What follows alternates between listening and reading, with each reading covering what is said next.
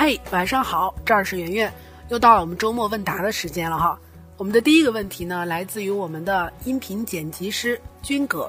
那军哥是我们兼职的音频剪辑师，平时我跟他的沟通仅限于视频和音频发送你了，请查收，然后他就会说收到了，很快剪好。所以本身是没有太多的交流的。他是我们的兼职剪辑师嘛，也不在一起工作。然后他今天突然发了个微信跟我说：“圆圆姐，如果你方便的话，我可不可以问你一个问题？”我说什么问题？我以为说从此剪辑音频都不要钱了。结果军哥跟我说：“我有个问题特别困扰，就是情商比较低。你说我应该怎么办？”前几天呢，跟一个妹子，然后加完班儿从地铁站走出来，然后妹子就跟他说：“我的头发太长了，现在不扎起来显得很丑。”然后军哥就接了一句说。你本来就丑，你还赖头发，然后妹子就再也没有跟他说过话。还有一个事儿就是前几天的时候，然后他看到一个女生，然后拿出一个 iPhone，他就跟人家说：“你这个是 iPhone 七吗？你是没有钱买 iPhone X 吗？”然后我说：“这这是真的吗？这不是网络上的段子吗？”他说：“并不是。”他说：“我最近呢。”还把一个妹子给惹生气了，他给另外一个公司剪辑音频，然后跟他负责对接的那个女孩到现在都不搭理他。他说我真的非常苦恼，我本身没有想惹怒别人的意思，但是结果就是这么的糟糕。以前我总说情商低的人不要害怕，因为情商低有一个优势，就是看起来很诚恳，所以你一定要保持一个。诚恳状态，你一定要保持做个真诚的人。这样子的话，就是别人不会说嫌弃你情商低，也不会嫌弃你不会说话什么的。因为所谓情商高，不就是会说话吗？就所谓情商高，不就是会包装自己吗？所谓情商高，不就是会把那些尴尬、会把那些恶意给掩藏起来吗？所以，如果说情商不够高，没那么会说话的话，你就做个真诚的人。我所有袒露给大家的都是好的。都是善的，我就没有什么好担心的。我以前觉得很简单的就能解决这个问题，但是在军哥身上，我发现并不能完全解决这个问题。为什么呢？因为 他们的最大的困扰是，并不是本身有恶意，而是呢表达出来的、展现出来的跟本来的意思差很远。我本来不是想说人家丑，但是我说出来，人家就觉得我在说人家丑。我本来不是想说人家穷。结果这话一说出来啊，配合他的表情，配合他的肢体动作，别人就觉得是他嫌弃人家买不起 iPhone 叉，这样的话就会很困扰。就是即便我是个真诚的人，但是外人不认为我是个真诚的人，他们还觉得我是个很势利的人呢。那到底应该怎么办呢？首先，如果发现自己情商不够高的话，应该非常擅长使用“真的吗？”然后呢，“好棒啊”这一类的词汇，就是。不是让大家学会敷衍别人，而是把话语权让给别人，让别人多说，然后自己成为那个捧哏的就好了，自己成为那个倾听的就好了。首先一定要保持住这样的心态，其次就是学会暴露自己情商低这一点。什么叫暴露自己情商低？就是主动把自己情商低的这一面展露在别人面前，告诉别人。像军哥今天跟我说：“圆圆，我觉得我自己的情商特别低。”然后他把这两个例子讲给我听的时候，我觉得特别好笑。其实我以后就已经原谅他情商比较低这件事情了，我已经可以接受他那些根本就不好笑的笑话了。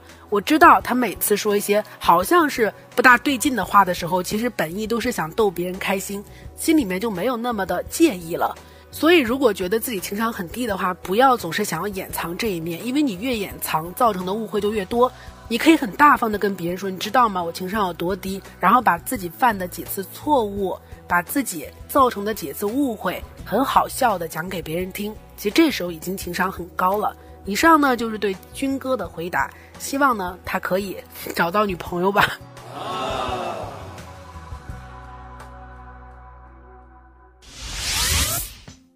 我们来看下一个问题，下一个问题是关于友情的。说圆圆姐，我有一个特别好的朋友。大概有两三年的交情了，但是今年我发现，其实我们好可能是我的主观印象，因为每次出来都是我联系的他，如果我要是不找他，他就不会联系我。今年过年的时候，我就专门没找他，直到快开学，他也没有跟我说过话，但我还是给他发消息，问他有没有时间，他说这几天都有时间，可以一起出来。可是当我给他打电话的时候，他就会说有这事儿有那事儿。圆圆姐，我该怎么办？放弃这段友情吗？我在之前也有一个这样的朋友，只不过呢，我是那个不会去找他的人。我的这个朋友很喜欢随时给我打电话，然后他会跟我说他今天发生了什么事儿，他会跟我说要不要一起出来玩儿等等。总之，我们俩的关系的状态就是。我根本在我的生活当中想不起来他，但是我知道他是我的好朋友，可是我没有动力去找他，所以我们之间的友情之所以能够维持几年，基本上就是处于他主动的一个位置。但是为什么会这样呢？那是因为在每一段感情当中，不管是友情的还是爱情的，总有一个是给予能量的人，一个是接受能量的人。主动的那个人一般是接受能量的人，而不是给予的人。如果说，我也有那种我特别喜欢找的朋友，就是我跟他待在一块儿，第一特别开心，第二我总是能从他身上学到些什么，第三就是我在他那儿可以得到很多的情感支持，我在他那儿觉得安全，觉得温暖，这三种理由可以构成我们去找一个人的原因。但是如果没有这三种原因，如果我跟他在一起只是一种能量给予，只是一种快乐剥夺，那么我找他就没有动力了。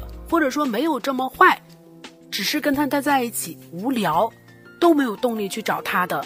所以说，如果我是那个必须要主动找他才可以把关系维持下去的人，就证明他在我这里并没有得到什么能量。那么，如果我想维持这个朋友的话，必须要反过来想一想，我凭什么让他有主动的理由？当你找到这个理由之后，这段感情。就可以维持下去了，并且不累。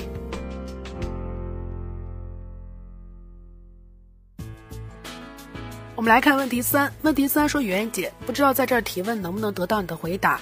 我是一名大二的学生，目前对自己的兴趣方向不明确，未来更是一片迷茫，想知道怎么去确定方向、确定兴趣，不断的充实自己，希望得到答复。”我之前看过古典的一篇文章。具体写的是什么不知道，没有打开。但是文章的标题很吸引人，叫做“我最害怕年轻人说要做自己”。我看到这个标题的时候，心里面就很认同，因为“做自己”这句话太模糊了。什么叫做自己啊？自己本来就是会发展变化的，那怎么做就算做了真正的自己？而且做自己听起来很任性，什么策略都没有，什么效率都没有，那比做自己还要任性。还要没有效率，还要模糊的一句话，就叫做充实自己。什么叫充实自己？我今天出去跟别人聊了一会儿天儿，聊得开心，学了一点东西，叫不叫充实？我看了一本书，叫不叫充实？看个电影，叫不叫充实？所以说，充实自己是没有方向的，很散漫的一种方式。就是方向怎么来呀？